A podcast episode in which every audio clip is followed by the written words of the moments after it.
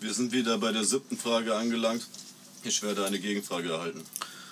Hallo allerseits, liebe Zuschauer, liebe Zuhörer. Ähm, die Frage lautet wie folgt.